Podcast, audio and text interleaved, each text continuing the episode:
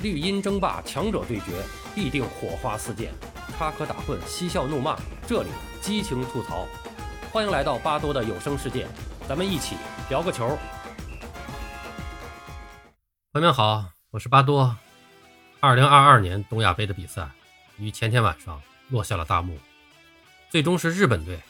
包揽了男女足的冠军，这在东亚杯历史上也是首次出现。中国队呢是男足获得了第三名。女足获得亚军，总体来说啊，这个成绩应该说是中规中矩。男足守住了底线，对日本呢取得了一场平局，也是一个小小的进步了。女足获得了亚军，对日韩都打成了平局，基本上算是打出了实际的水平。从东亚杯的历史上来看，确实中国男足的历史战绩要略好于女足。那么这里边原因实际上很多啊，但是可能最主要的一个原因啊，还是这个日韩派出的参赛队。通常都是二队或者三队，那我们相对来说呢，就更重视一些。那么一队全主力出战的情况是比较多的，而女足方面呢，那么中日韩基本上都是全主力出战，所以中国女足在东亚杯上呢，并没有什么优势。以往的战绩呢也是比较平淡，还没有获得过冠军。这次这个亚军的成绩应该说是不错的啊。那么虽然东亚杯在亚洲目前还算不上太重要的比赛。但是毕竟坚持两年一届，从二零零三年到现在，连续举办了九届。从东亚杯的历史上看过来，也能看出，近二十年来，中国足球从国家队层面来看，无论是男足还是女足，都是一直在走下坡路。啊，尽管女足下坡的速度要慢一些啊，但退步也是事实。啊，赛前我也曾多次说过，就是女足对日韩实力上就是伯仲之间，对日本呢略差一点，对韩国呢可能略强一点。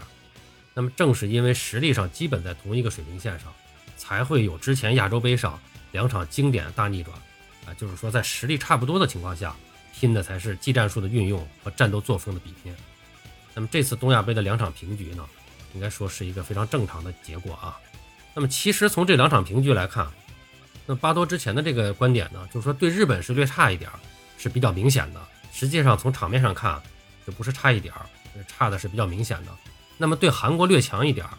则几乎是看不出来啊。所以说这个，呃，客观的说，女足现在遇到的问题也是很多的。那么如果放眼明年的女足世界杯，来审视一下当下这次比赛，应该说从亚洲冠军到东亚亚军，中国女足是在主动调整中，但也开始出现了新的隐忧。那么这次水指导带上了多名的年轻球员。有三名零零后球员获得了宝贵的实战经验，分别是连续三场首发的中后卫汪琳琳、前场攻击手张琳艳以及边后卫万佳瑶。呃，其中呢，这个汪琳琳和张琳艳各自收获一粒进球，展现出了竞争主力位置的实力。啊，汪琳琳还获得了最佳后卫的荣誉，这个也是令人欣喜啊。但是前面呢，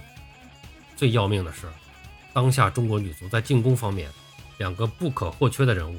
一个是王珊珊，几乎是我们唯一一个能撑起进攻支点的球员；一个是张睿，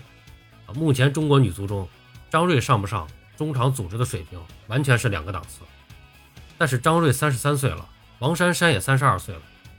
面对日本队时，我们会发现，对方所有人都在二十八岁以下。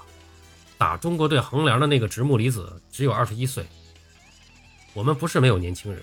但还需要继续寻找。这次我们找到了汪琳琳，我们还需要找到能接班王珊珊和张睿的人，哪怕是能分担一些他们担子的人也行。再说说男足啊，那么之前回顾东亚杯历史的时候，咱们说过啊，东亚杯经常会成为中国男足的救赎之战。那么这一次国足也是在低谷中出征，虽然说不上救赎之战，但是也绝对是稳住了局势，为中国足球保持了一个。相对平稳的发展环境，三场比赛一负一平一胜，啊，从成绩上是一场比一场打得好。第一场对韩国，这个就真没什么好说的了，实力上那么大的差距，比赛一边倒，技战术上真的没有什么讨论的价值。那么最后一场比赛对中国香港，咱们赢了，可以说这是守住底线的一场比赛啊。谭龙的进球有一定的偶然性，但这样漂亮的射门和进球，对于谭龙来说。是他作为队内超龄球员的价值体现。那么，作为谭龙个人，在国家队层面，恐怕他会长期处于一个边缘国脚的位置。这可能是他难得的在国家队层面的高光表现。但这个机会的获得非常值得我们总结，是一个典型的持续的高位逼抢后出现的机会。这个球在到达谭龙脚下前的三四次运行都没有一脚是主动传球，就是在逼抢。但就是在这样的逼抢下，你拼了次数多了，就会出现这样的情景。很多时候，你拿到球主动传球，都传不出这样的好球，传不到谭龙的脚下，这就是拼的价值。那么大家可能发现了，我跳过了第二场对日本的比赛，啊，是因为对日本这场比赛特别值得说上一说，啊，就是所以我把它放到最后来说。其实从实力上看也是这么一个状况，但是这场比赛打平了，虽然从数据上看啊。和上一场对韩国队啊差不多，但这个零比零还是很有意义的。刚才咱们说了，稳住了中国男足的局面。大家可以想想啊，我们已经多久没有打平日本了？而且这场比赛也确实还是在这种明显的实力差距比较大的情况下打出来的。啊，虽然我们没有做到以弱胜强，但是跟日本的这种差距，我们打一个平局出来，也是非常的难得的。那么这就值得我们研究和反思。当我们面对强大的对手时，我们该怎么打？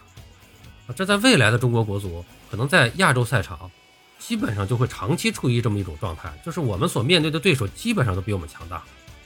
那我们该怎么打？那么在面对日韩的时候，杨科维奇连续摆出了五四幺的防守阵型。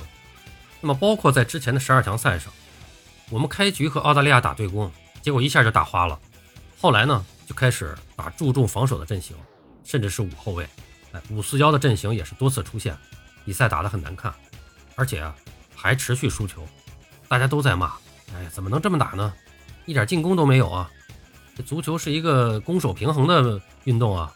你光有守没有攻怎么能行呢？但是巴多想说，国足在十二强赛上，包括这次东亚杯，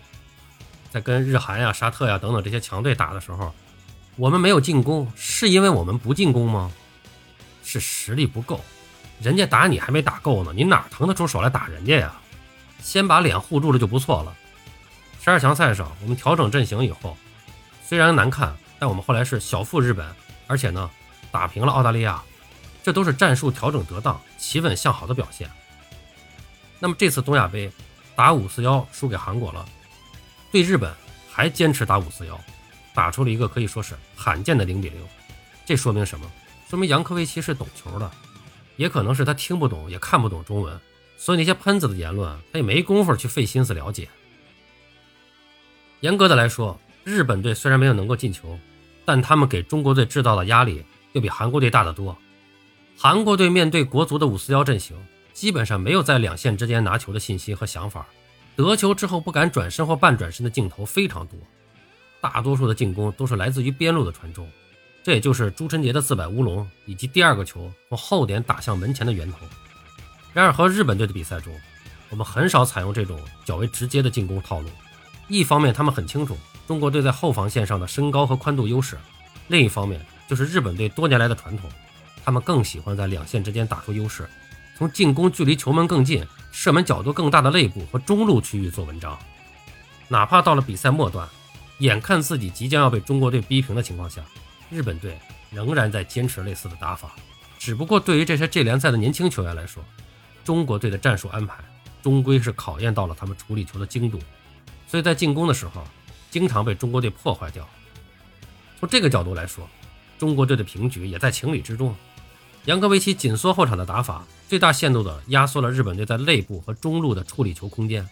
而面对中国队的铁桶阵，日本队也缺少其他的攻坚方法，这一点。也是森保一带队的弊病。十二强赛最后一轮，即便在球员实力更为强大的状态下，迎战同样排除五四幺阵型、主打防守反击的越南队，日本队当时也仅仅收获了一场一比一的平局。如今再被中国 U 二三队逼平，也就显得有迹可循了。然而话说回来啊，这只是一场平局，在数据层面，国足依然是全方位落后，控球率、射门数、射正数这些关键数据上。国足依然是远远落后于日本，除了朱晨杰那次在角球进攻里打出的射门之外，国足基本上没有给日本队的球门制造什么压力。那么，对于这场平局带来的实际意义，东亚杯虽然是 A 级赛事，但毕竟还是没有摆脱友谊在范畴的这个本质，系数比较低，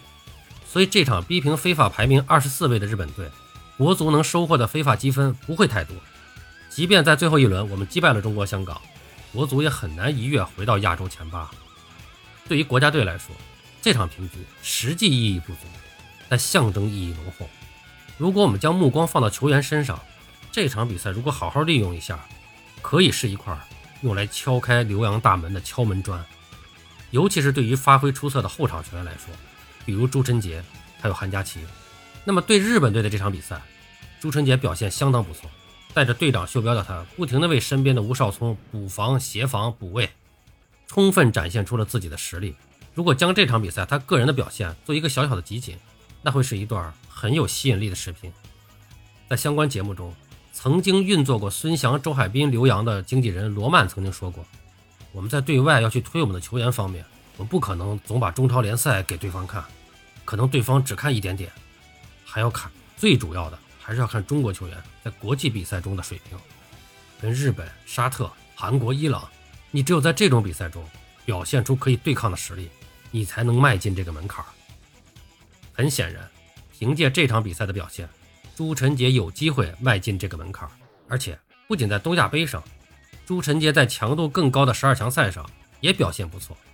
二十一岁的年龄，基本已经奠定了自己国脚的地位。一切的一切，都让朱晨杰有机会成为刘洋的下一个人选。那么，如果放在五年或者十年前，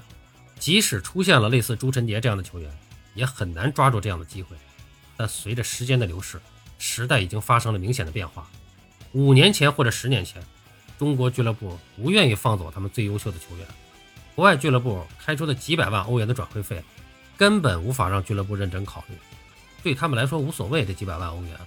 涌现出的朱晨杰们可能也会因为经济原因，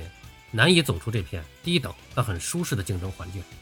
然而，随着金元泡沫的破裂，几百万欧元的转会费。或许就能让如今财政陷入困难的中国俱乐部走出泥潭，球员也能借此逃离中超联赛里欠薪啊等等的这些风险，欠球员也能借此逃离中超联赛里面普遍存在的欠薪等潜在风险，在更具竞争力的环境下安心踢球。曾经的双输局面悄然之间就变成了双赢，一场东亚杯的平局当然值得国足球迷借此一抒胸中的郁闷心情。但这终归只是一场平局，也终归只是东亚杯而已。所逼平的日本队更是连二队都谈不上。但是凭借这场平局，凭借后场球员们在比赛中体现的能力，如果可以让欧洲或者日韩俱乐部记下朱晨杰、韩佳琪等人的名字，并且由此发展出获邀留洋的后续局面，那么这场平局将会变成更有意义的收获。到了那个时候，中国足球才能在一片枯藤之下收获一些。真正的果实，在野金田悦人走向角球点的时候，转播镜头拍到了日本球迷所展示的一副系列横幅啊。那么这个其中最醒目的一条，在镜头上我们捕捉到了，就是它的这个呃日文，它的完整日文翻译过来呢，这个条幅的内容呢，就是说我们日本可能性无限大。日本球迷是借此鼓励自己的国家队，在国际赛场上创造更大的奇迹。就像日本足协画下的蓝图中，日本队将在2050年拿下世界杯冠军。但在第八十八分钟的这一刻，创造奇迹的是站在他们对面的中国队，后者即将在几分钟之后收获一场宝贵的平局。所以从这个角度来说，可能性无限大的这句口号也完全可以送给中国队。我们是一支很弱的球队，而且糟糕的是，未来的我们可能会成为一支更弱的球队。但足球是圆的。谁也无法预知未来的事情，就像无人能够在赛前想到中国队会逼平日本队一样。如果想让可能性无限大，需要每一位中国足球人的共同努力。朱晨杰们凭着自己的努力拼下一场平局，而其他人做好自己的事情，比如经纪人可以向国外俱乐部积极的去推荐，俱乐部在保障自身利益的情况下，帮助球员更上一层楼。这些是我们在这场平局之后真正应该做的事情。至于后续如何发展，就交给命运来决定吧。最后想说一句，对于现阶段的中国队来说，东亚杯是一个非常好的赛事，我们一定要珍惜。